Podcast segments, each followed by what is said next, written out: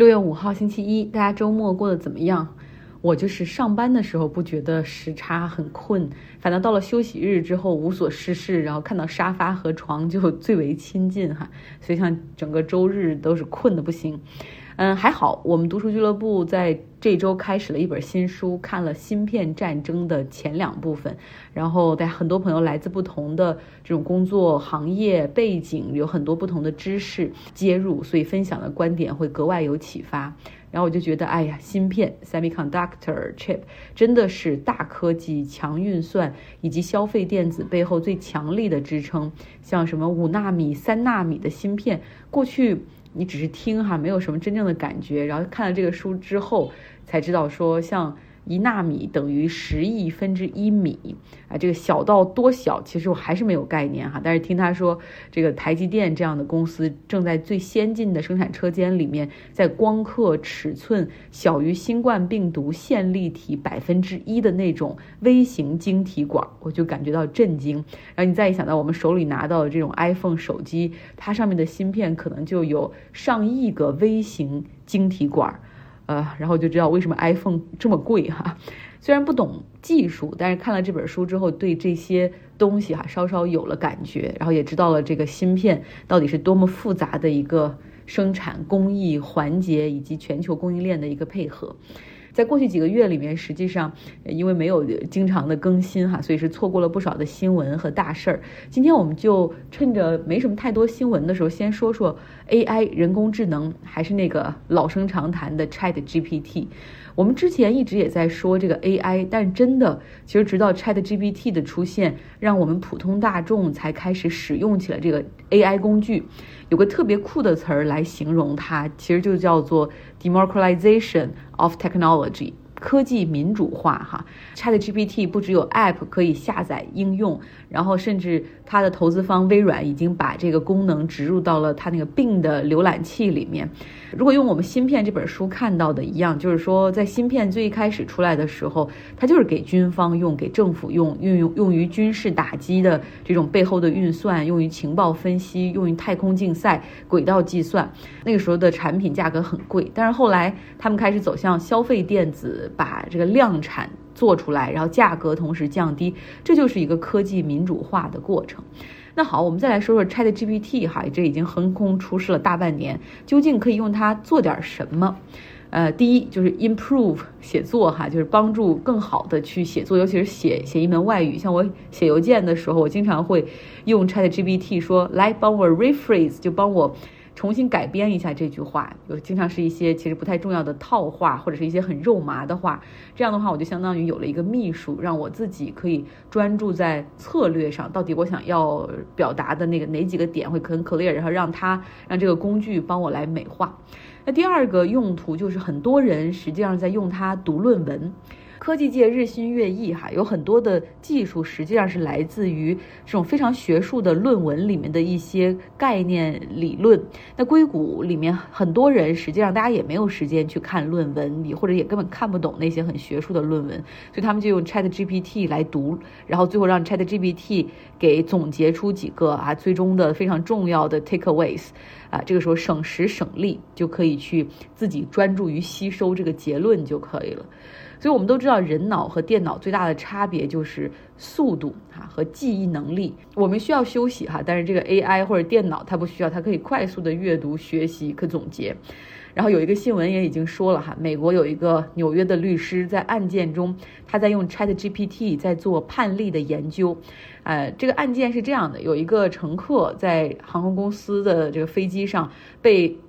服务人员推的一个金属车撞了膝盖，然后他就请律师要求索赔。然后这个他这个律师在非常短的时间里面就准备了一个长达十页的这种各国案例的支撑，大概有六个不同国家过往的案件的总结来支持他当事人的诉求，啊，就是非常的厉害。因为大家知道，其实去寻找这种案例判例的话。通常过去就是律师和他的助理们需要大量的去翻阅材料，寻找相关的，然后你大概可能花好几个通宵的夜晚找出两三个就不错了。他这一下子哈，这十页，然后六个不同的案例哈，但是递到法庭上去哈，然后这个不论在审阅的过程之中，不论是法官还是辩方律师，都发现你这个案件中所谓的总结和引用，实际上都好像是假的。因为按照惯例，在案件支撑的这个文档中，你要求每一个案例哪儿出自哪儿，你都要进行标记，然后方便别人去呃 reference 啊去看去找。然后结果实际上发现全都不是哈，实际上就是 Chat GPT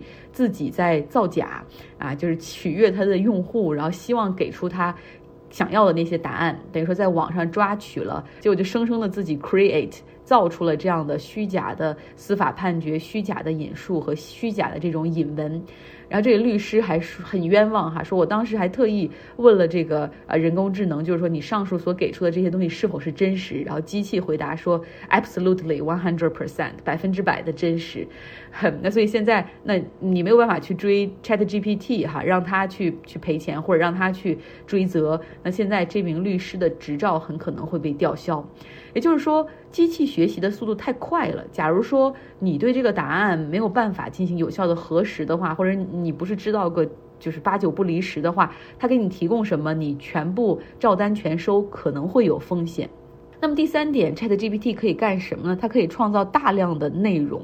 啊，这个速度可以是极快的哈，因为大家知道它是那种 LLM，就是 Large Language Models，就那种大量语言生成的那种。就它不仅可以写，它可以写的像人类一样的这种，不会像机器。有时候可能它写的会比我写的更好，比很多作家写的还要更好。它所制造的内容很快，只要它想或者只要有人发出指令的话，很快就可以淹没人类制造的这种互联网的内容。因为我们知道这个过程之中，其实人类有自己的劣势，对吧？我们人类出奇的慢，有的时候很不准确，很健忘、懒惰。我们需要睡觉，需要娱乐，还需要吃三餐。呃，而且我们还很没有耐心，我们可能会有偏见，但人工智能就刚好相反，它是有可靠的记忆，它有完美的注意力，它有无限的耐心，它也没事儿可做啊，它就是会一直学习，一直生成，而它生产的成本会非常的低哈，你可以把它想象成一个无意识生产文本的机器，而这个过程之中，硬币的另一边就是 decline human civility，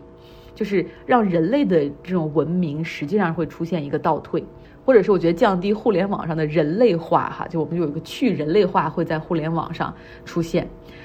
呃，那第四个用途其实现在为很多的专业人士所用，那些爱好科技的、爱好 IT 的，不论是从业人员、爱好者还是软件工程师，他们已经开始大量的在应用 Chat GPT 进行编程，然后进行数据的这种 data mining 啊，这种数据的挖掘。你先是要他们比我们更聪明，就是他们懂得他们要什么，然后怎么样去训练这个 Chat GPT，不论是编程的另外一种语言，还是可能这个数据呃挖掘、数据分分析。的，比如 Python 数据分析的语言，就是训练它输入有效的数据，然后你同时不停的去练它，对吧？你给它去一些命题作文，给它 prompt，啊，然后最后再帮它去纠错，就把它提高它的生产效率、准确度，然后未来为自己所用。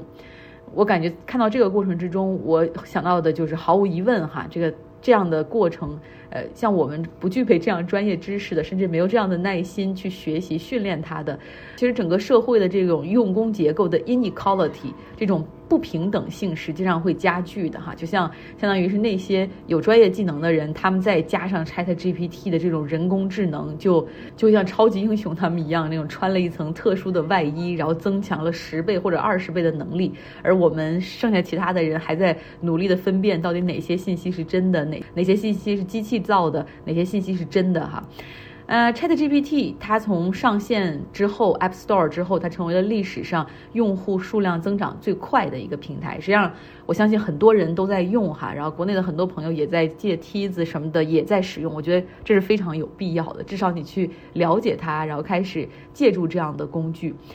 第五点。就是它会的确已经开始取代一些别人的工作了。Chat GPT 非常厉害的就是翻译哈，这个语言它翻译的能力很强，然后也可以帮人去学习外语的这种功能也很厉害。还好它现在是一个 text based 的一个服务，就是只是能打字的这样的一个服务，但是它打中文速度也很快，比那种你语音输入的时候的那种输入速度还是要更快的。假如说有一朝一日哈，它有了这种语言能力，它可以说话。那恐怕更多人的饭碗就就难保了。像我今天在听那个科技的 podcast 那个播客的时候，叫 A 十六 Z 哈，然后他们在聊，就是说其实 AI 现在生成的这种照片、图像、视频，还有 deep fake，就这种非常虚假的 deep fake，其实现在越来越容易生成，而且所生成的这种价格也越来越低。可以预见的，就是很快，就模特 modeling 这个行业会受到很大的冲击。比如说，其实不论是 Zara 还是 HNM，他们自己内部也有很强的这种 IT 团队，有很强的这种 data scientist 数据工程师，他们也在研究这些用户的数据。未来很有可能哈，就是不需要任何模特了，每一个用户登录这个网站之后。你有你的账户，然后你的账户有你的 avatar，就是你会生成一个一个数码的 digital identity，就是你一个数数码的一个形象，然后它就可以很容易的点击套上一件衣服或者另外一件，然后或者是通过这个，你如果不想用自己，就通过你把你的尺寸输入进去，AI 生成的这个模特再替你试衣服，那到时候还需谁需要看吉塞尔邦辰来穿这件？那是不是未来会把衣服的价格会会降低？不知道哈，也不好说。有一个硅谷初创公司的 CEO，就是说现在感觉每天睡觉都是有负担，都很有压力的，因为都担心会错过什么，会明天早上一一醒来之后又有什么东西新出来。那大公司呢，也都在努力想着怎么用这种 AI 的工具更好的融合到自己的商业模式和产品中去。最简单的，比如说改善客服的质量，用这 OpenAI 的一些东西去改善他们现在有的这种。机器客服的质量和响应的速度，哈，省着我们每一次和这些机器客服打字的时候，都说人工人工 agent agent real person agent，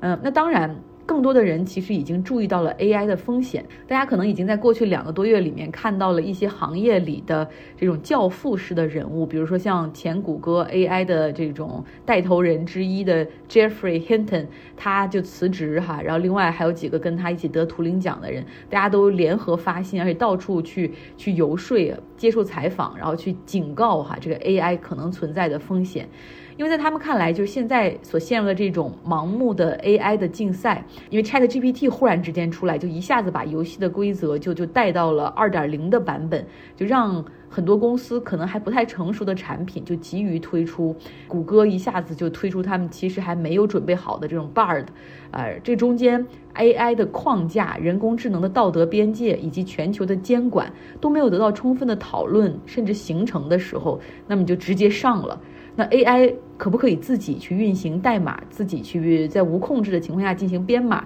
那这未来会多少的威胁到人类的，不只是工作，甚可甚至可能是生存，这都是需要讨论和研究，并且制定 regulatory framework 的。那当务之急哈，他们认为说应该避免互联网上充斥着各种的虚假照片、视频和文字。啊，因为普通人很快就没有办法去辨别哪些信息是 AGI。我们知道原来 CGI 是 Customer Generated，由 CGI 变成 AGI 哈，就是 AI。来创造的这些内容，那像 OpenAI 的首席执行官，还有谷歌 Bard 的负责人，以及另外科技界、学术界、产业界三百多个人联合发表了这种署名的公开信，哈，就认为说，避免人工智能给社会带来毁坏，应该像，呃，我们应该如何防止核武器扩散，然后核武器战争或者防止大流行病一样得到重视。可如何监管呢？现在我们看到很多国家都在提哈，这美国在提，欧盟在提，加拿大也在提。但是说实话，没有人知道怎么监管，因为你连它是什么可能